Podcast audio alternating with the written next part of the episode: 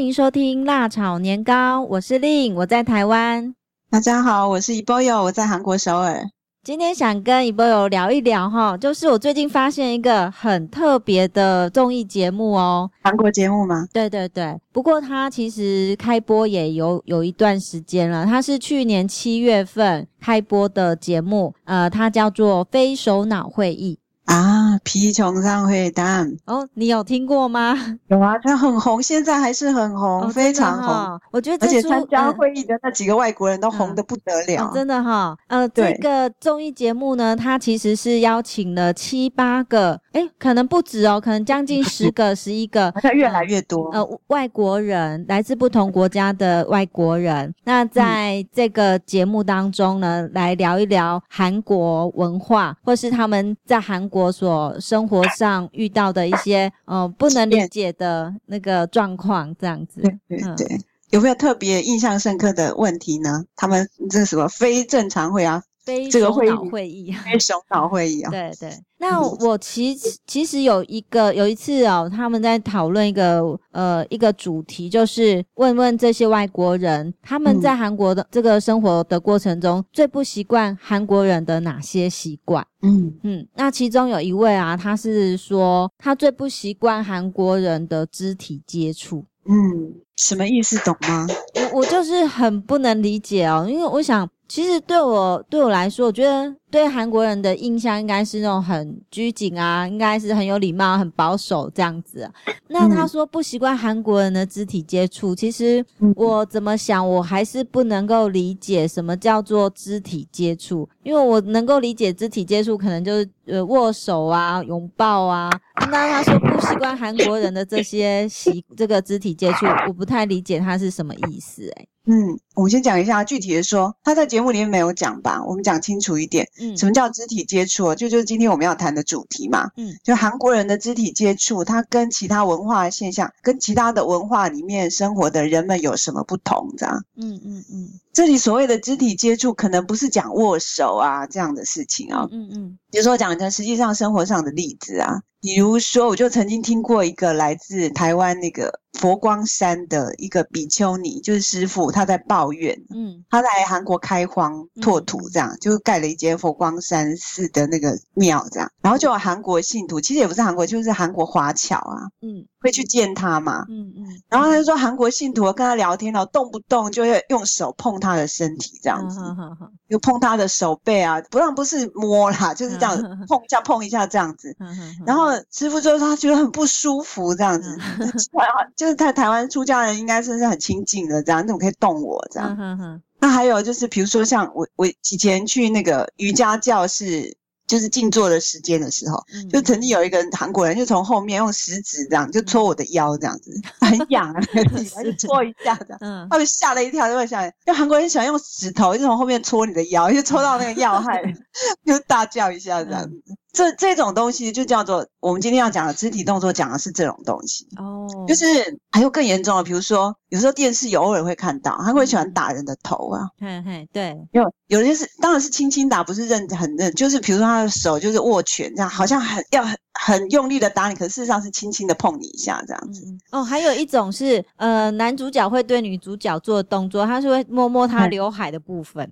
对，对，全部都是今天我们要所要讲的肢体动作这样。嗯哼。如果在西方哦，因为像我认识一个德国人，一个德国教授这样。有一次我就不小心，我就习惯就叫他嘛，因为他在我前面，他没有听到我，我就这样稍微轻轻的拉一下他的衣服这样子。嗯结果你知道他怎么样？他反应哦，跳起来，然后转过来跳起来，跳三步，退后三步，有这么严重吗？然后，然后后来才知道说，像欧洲人啊、西方人啊，你绝对不能动他的身体，嗯嗯嗯，嗯，一根指头都不能动的。嗯嗯嗯。可是相反的，在韩国就刚好相反，你在韩国住习惯了，嗯，就常常会，你会自然很习惯会碰人家一下，嗯嗯，甚至哦，比如说你在学校校园里面，你都看到女生，女学生会手拉手，哎，嗯嗯嗯嗯，在台湾就比较比较少看到。对，几乎我就是手拉手这样散步这样子，嗯嗯，所以啊，这种感觉是很不一样的，嗯嗯嗯。然后为什么刚刚说那个那个那个节目里面有外国人会觉得说，在韩国很不适应的一种文化现象是肢体接触哦，嗯嗯嗯。其实你如果刚到韩国，你真的会觉得很不习惯，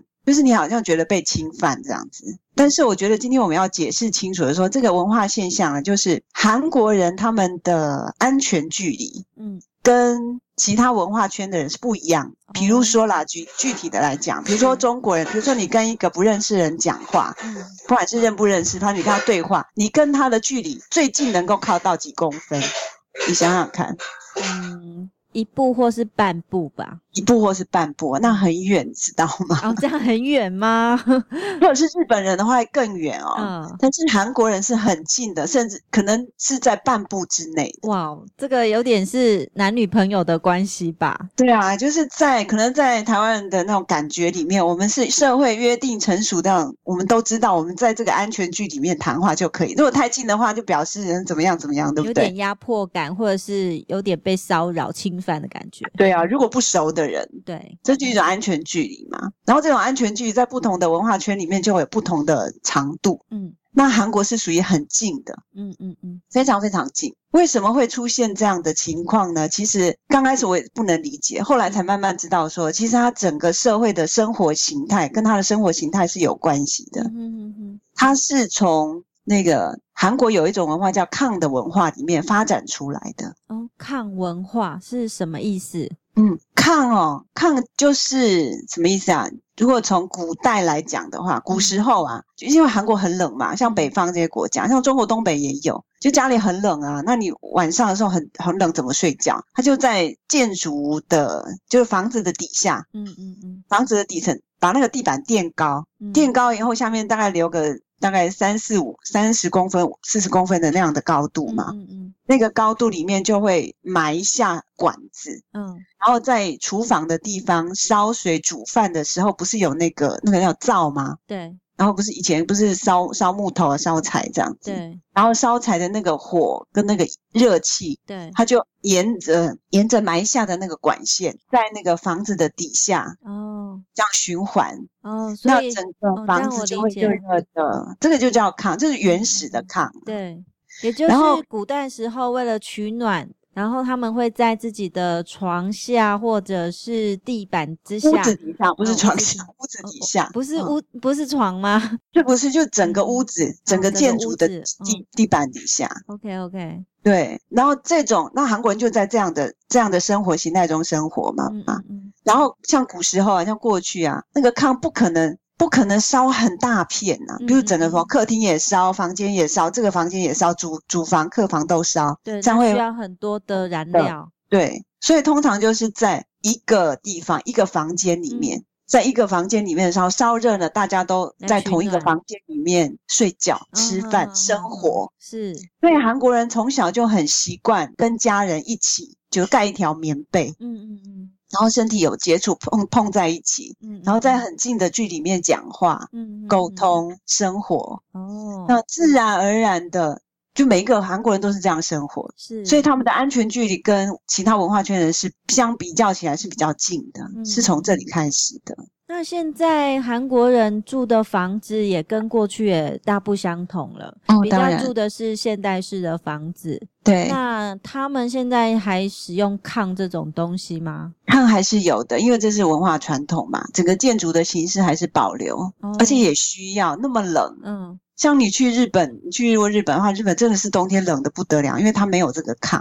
它顶多有有暖炉这样子，嗯嗯。可是韩国它的好处就是，它家里都有这样的炕的设施，嗯嗯。所以现在不需要烧柴啊，然后现在就是烧，比如说用有用电的，也有用烧天然气的、煤气的，然后一样，它的原理是在地板，就是在盖房子的时候就在地板里面先埋下管线，嗯嗯。比如说要埋下水管这样子。是。然后，比如说像我们洗澡，不是开热水嘛？对。然后那个热水就会在下面循环。哦，所以地板就会暖暖的。对对对，所以即使是零下十几度的冬天，你在家里可能二十几度可以穿短袖，穿很薄这样子，嗯哼哼，很舒服。但是差别还是有的，比如说像过去的传统的建筑，韩国建筑哦，就是全家人在一个房间里面睡觉、吃饭什么什么的。嗯。可是现在已经改成现代公寓了嘛？对。有客厅，然后有什么主卧室，有客房，然后孩子现在都独立，都有自己的个人的房间嘛。嗯嗯嗯。所以韩以韩国人自己的立场来说，就是他们自己的抗文化已经慢慢的、慢慢的消失。嗯。就我说的方法，就是人与人之间，就是家人之间啊，嗯嗯嗯，可以在这么近的距里面说话、接触、生活，这种这种频率跟以前比起来已经少很多了。哦。已经少很多了，对。像我刚来韩国的时候，我在华侨学校教过书嘛，那华侨学校的教室的设备就不是那么好，嗯，它就没有现代的那种抗的那种设备，嗯，所以教室很冷啊。然后零下十多结冰的时候，有时候上课，有一次我上课的时候，常常讲一讲讲一讲，忽然间就眼睛瞄到我旁边有一个水桶嘛，嗯，然后水桶竟然都结冰了，哇，好夸张啊！我想说，啊，天啊，我竟然是在冷冻库里面上课这样子。嗯嗯就是教室很冷很冷，可是怎么取暖？嗯、大家都很冷啊，嗯、穿的再厚还是很冷嘛。嗯，所以每个教室都有那种烧煤油的那种那种火炉。是，那火炉不可能说每一个角落都放，就是教室只能放一个。嗯哼哼。那放在哪里？就只能放教室中间嘛。嗯哼哼。如果放老师位置旁边啊，不行啊，不公平。然后老师位置就特别只有一个。对啊。嗯、所以只有放在教室中间，然后学生们就绝对不是这样坐一排一排的嘛。对。然后靠近火炉就很幸福嘛，真的。所以老师就要公平啊，然后一周就要换一次，然后位置要换一换。嗯，是是是。然后就要交换这样。那最可能就是老师表现良好的就可以靠近火炉一点。对呀，然后下课的时候大家就因为天气冷，大家也不出去嘛，下雪呀，下雪会出去玩雪啦。但是很冷的时候，小学学生们就会围着那个火炉，然后聊天、烤火这样子，烤手啊，很温暖呢。对啊，然后那个火炉上面呢，有的时候。比如说，小朋友会从家里带那个那叫什么地瓜嘛？嗯，地瓜啊，带地瓜或是玉米这样。嗯嗯，来烤啊！在上面 烤，对对对。哇，对啊，这是另外一种乐趣。对对对，就是冬天的时候，就是韩国式的保暖的方式，因为有这种特殊的保暖方式嘛，所以在冬天学校里面就有一些比较特别，就台湾可能看不见的这种取暖的场景，这样。是是是，对。哦，好，蛮特别的。那现在呢？现在的教室或是一般房子，应该都有比较进步的一个保暖设施了吧？哦，当然了，现在教室都很新，都都很很温暖的，甚至我们现在上课都好热哦，嗯哼哼哼，热到都要穿很薄，就像夏天一样这样，嗯哼，然后出门就带一个大外套这样，嗯嗯，然后进到教室然后就脱了，就就像平常夏天以后穿的完全一样这样子，是非常舒服这样。其实，在台湾哦，最冷的时候大概就是破十度。对，就是非常觉得很冷很冷的时候，大概就是破十度，大概八度九度。你说要到呃零度，这个这样的几乎几乎是就是好像没有零度这样子。嗯，呃、在如果破十度再更冷的话，应该就是天气异常造成的。对，嗯，那所以台湾保暖的状况。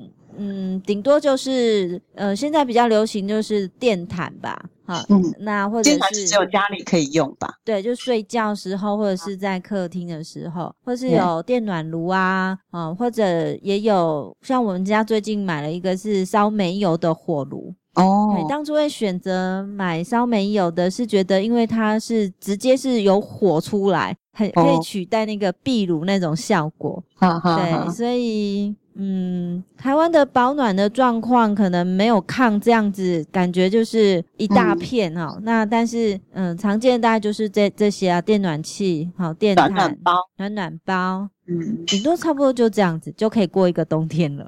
诶，那你们家开那个火炉的时候，你们家的人会不会集中起来围在那个炉子旁边这样子？不会耶，我们就是一个房间开了一个火炉之后呢，大家各自做各自的事情。哦，那、嗯、每一个房间都有一个火炉吗？嗯，没有，我们会在同一个房间一起做事情，看电视啊，哦、看书啊，做做工作啊，这样子。嗯，其实我觉得这样就是可以来做一种对照吧。嗯，就是台湾的保暖方式哦，就是冬天过冬的那个生活习惯跟韩国的差别是比较大的。嗯嗯嗯。哦，就台湾一样有火炉，但是那个。你可以到到哪里都可以看到，嗯，很多人就是围在一个火炉里面一起吃饭、一起聊天、一起喝咖啡，嗯嗯嗯，他一定会围成一个小圈圈这样子，嗯嗯嗯，这是一种自己不知不觉的状态之中，因为从小就这样这样生活过嘛，嗯，然后你你不管是后来去上学了以后啊，或是到哪里去出社会了，在职场工作以后，都会变成这样子。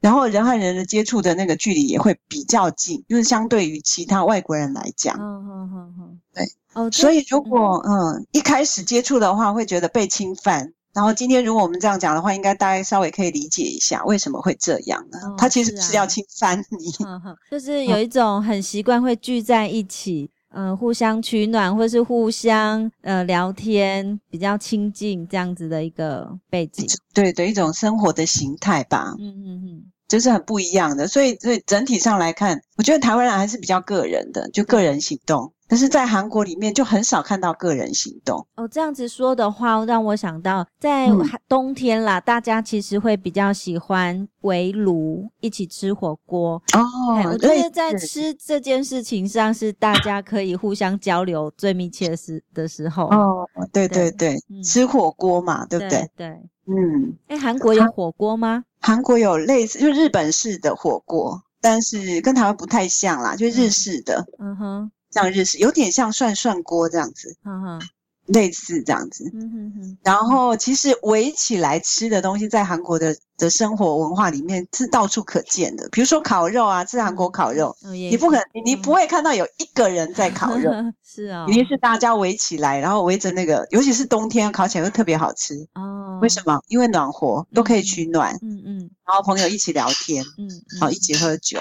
是，对，这是韩国一些比较特殊的生活现象。所以，不过你知道，在台湾哦，上次回去的时候，就大家一起不是吃火锅吗？对。然后那时候的感觉就是，真的跟韩国不太一样。韩国也一样，一个围起来一起烤肉嘛，对不对？嗯。可是韩国桌子都很小很小哦。嗯。可是台湾的那个桌子超大的一个圆桌，嗯哼。然后人跟人之间的距离是很远的。嗯，是啊。可是，如果你们是五六个或是十个人来烤肉的话，嗯、吃烤肉，那嗯，围在一起也是很大圈呐、啊。对啊，韩国没有那种台湾中国人那种大圆桌。嗯。它有小圆桌，就是可能有五六个人吃挤在一起，但是很挤的，嗯哼，真的是挤着吃哦。然后人人的身体是碰在一起的，哦、碰在身体上碰着吃的，是很不舒服。我以前刚来的时候就很不习惯，嗯、为什么不放一个大桌子这样？嗯嗯。后来才发现，韩国人就是喜欢这种味道，嗯嗯，就大家彼此用身体这样互相取暖，嗯是。就是一种感情交流的方式，这样。就他没有大桌子，如果你说真的很多人的话，就变成那种正方形或长方形的长桌嘛。嗯哼哼。然后比如四五个人还是围在一起，就是分小组这样子。哦。他 绝对看不到像中国人那种大圆桌的。嗯嗯嗯。就那种就是你看很很明显就可以对比出韩国跟台湾的，比如中国人的那种安全距离吧，肢体接触的形态是不一样的。嗯，的确。对。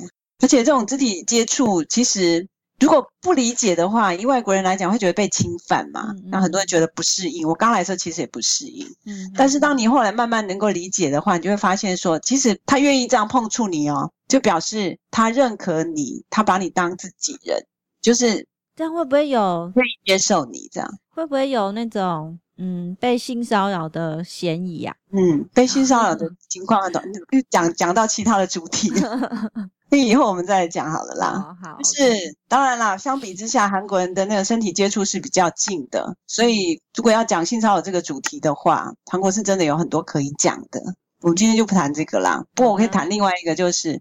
韩国人以他的身体接触的这种形态来传情达意哦。嗯，举个例子来说啦，像韩国人教养孩子、养育孩子，不像台湾人就常常用摇篮嘛，就孩子就放在那个摇篮里面摇一摇。现在还有很多电动摇篮，这样你还不用手去推的。嗯嗯嗯。可是很少，你就很少看到。虽然也有人用摇篮，可是几乎很少看到。嗯，都是。妈妈或者是奶奶用手抱的，要不然就是背在背上，就传统式的，传统式的。记得我那个小时候的时候，就背小孩不是有一个长长的袋子吗？对对对，对，用那种方式。到现在韩国还是用这样的方式。嗯，为什么呢？因为他们相信，就是孩子一定要贴在妈妈的胸口啊。嗯嗯嗯，一定要拥抱他，你要一定要有那个肌肤之亲，嗯，然后才能够把我的爱给传达出来。